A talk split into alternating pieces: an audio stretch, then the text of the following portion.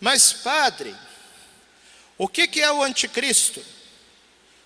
O anticristo é uma pessoa, né? O anticristo é um sistema político. O anticristo é um sistema econômico. O que, que é o anticristo? O catecismo da Igreja Católica, isso eu faço questão de frisar aqui, porque alguém pode estar pensando que eu estou repetindo coisa que Nostradamus falou, né? Que eu estou inventando coisa, que eu estou falando aqui é a doutrina da igreja. Está no catecismo da igreja católica.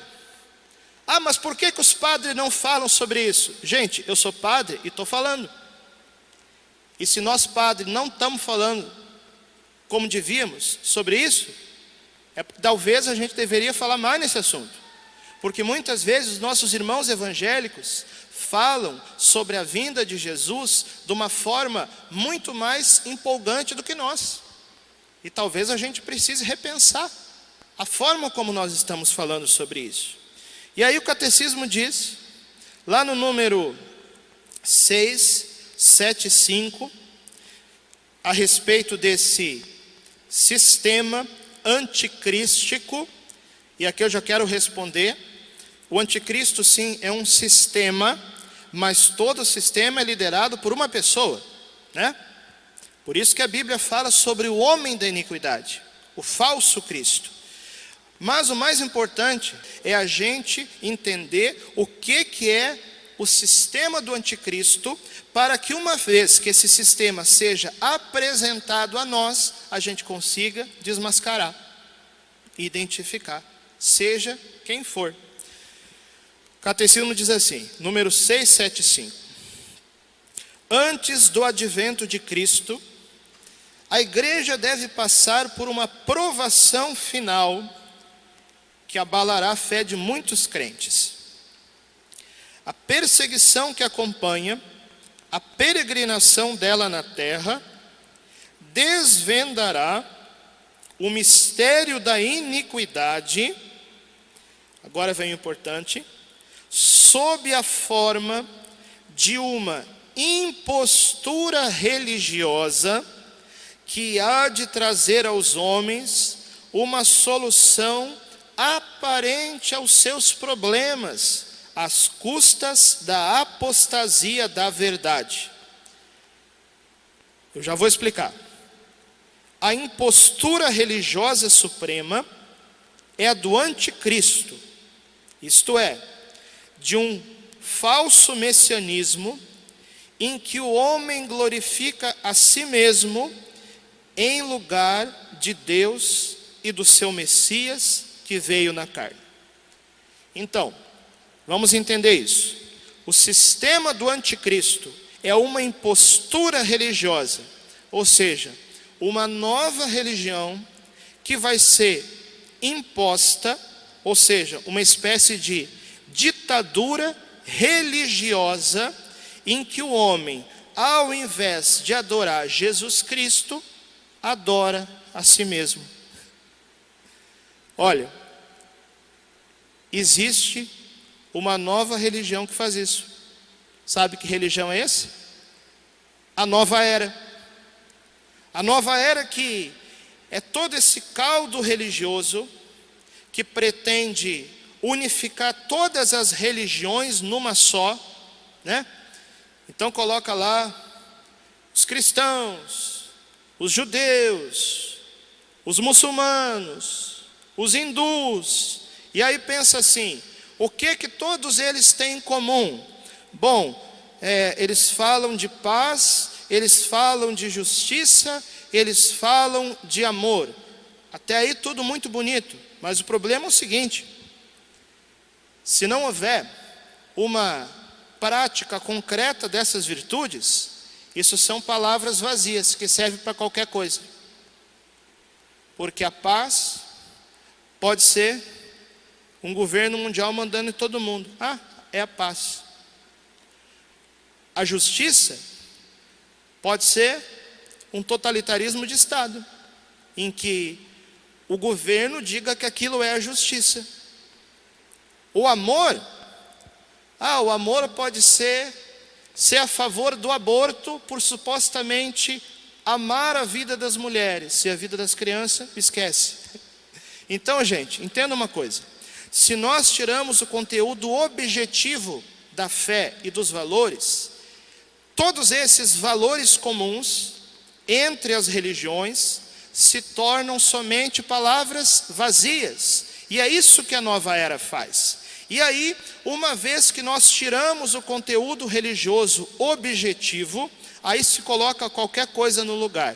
E aí se traz de volta crenças pagãs, como por exemplo, a reencarnação, a adivinhação, a crença em energias que não tem nada a ver com aquilo que nós entendemos como energias, a crença em uma espécie de adoração a divindades que vão aparecendo aí, como extraterrestre, gnomo, e aí coloca o que quiser no lugar.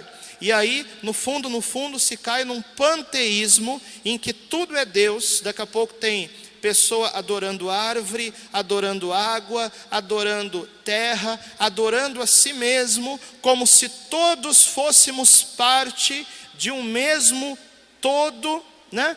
É isso que a nova era faz e que no fundo, no fundo, não adora a um Deus pessoal que se fez carne e que tem o nome de Jesus. E aí, essa falsa religião, esse falso governo mundial, oferece aos homens, como diz no catecismo, uma solução aparente para os seus problemas. Aí vem com solução econômica, aí vem apresentar uma solução, uma nova distribuição né, da matéria-prima, dos meios alimentícios, e o ser humano, desesperado, querendo uma solução mágica, acaba se entregando a esse governo mundial e a essa falsa religião mundial que será liderada por aquilo que a Bíblia chama de anticristo. Uma vez que isso acontece, e que a gente identifica esse sistema por aquilo que o catecismo nos apresenta, aí sim, nós podemos dizer: agora vai, agora Jesus está vindo aí. Mas, gente, vocês entendem que isso é algo que está se revelando aos poucos, e está se revelando cada vez mais. E aí, qual que vai ser o caminho da igreja em tudo isso? O catecismo continua. Está no número 677. A igreja só entrará na glória do reino por meio dessa derradeira Páscoa, em que seguirá o seu Senhor em sua morte e ressurreição. Ou seja, a igreja que vai ser ressuscitada pelo poder de Deus no final de todos esses acontecimentos. Pois bem, para a igreja chegar na ressurreição, a igreja vai passar pelo Calvário. Por isso que esse tempo a Bíblia chama de grande tribulação, é um tempo que vai ser de muito sofrimento para a igreja. Mas veja, é ter uma visão positiva a respeito de tudo isso, porque Jesus diz no Evangelho: quando essas coisas começarem a acontecer, levantai as vossas cabeças, porque a vossa libertação está próxima. Gente, eu não estou dando aqui má notícia nenhuma. Eu estou dizendo que nós vemos no mundo de hoje cada vez mais sinais de que essa vitória final de Deus está chegando. Você está entendendo? Enquanto essa vitória não chega, permanecermos firmes, firmes na fé, firme na verdade, firme na caridade, que como Jesus disse, aquele que perseverar até o fim, este será salvo. E como Nossa Senhora sempre diz nas suas aparições, permanecei firmes ao verdadeiro magistério da igreja. Ou seja, é a nossa fé de dois mil anos. É aquilo que os apóstolos acreditaram, aquilo que os santos acreditaram, aquilo que nossos avós aprenderam na catequese. Isso ninguém pode mudar. É a fé da igreja, a fé de dois mil anos, e é permanecendo nessa fé que nós chegaremos à vitória final sobre o sistema do anticristo, a vinda gloriosa de nosso Senhor Jesus Cristo.